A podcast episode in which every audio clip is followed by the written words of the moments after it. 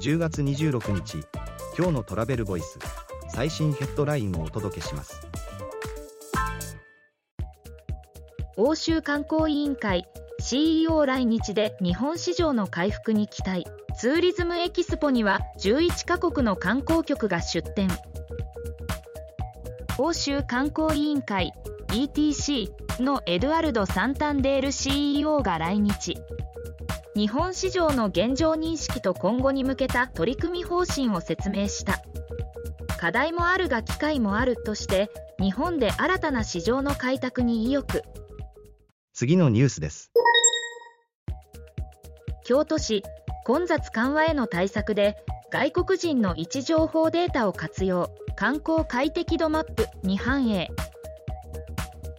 京都市と京都市観光協会は秋の混雑緩和に向けて京都観光快適度マップに外国人の位置情報ビッグデータを反映。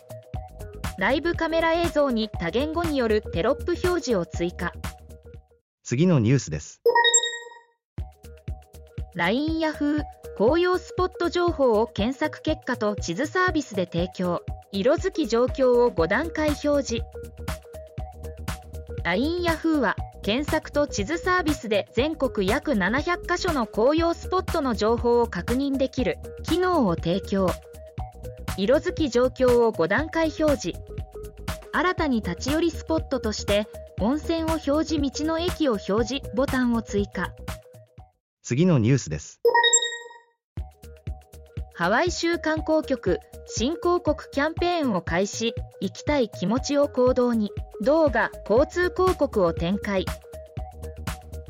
ハワイ州観光局 HTJ は新興国キャンペーンの旅始めるならやっぱりハワイアイを開始。動画広告や交通広告で行きたい気持ちを行動までつなげていく。次のニュースです。航空連合スターアライアンス2パリの空港に新ラウンジシャルル・ド・ゴール空港内で2つ目。スターアライアンスがパリのシャルル・ド・ゴール空港に2つ目となるラウンジを新設。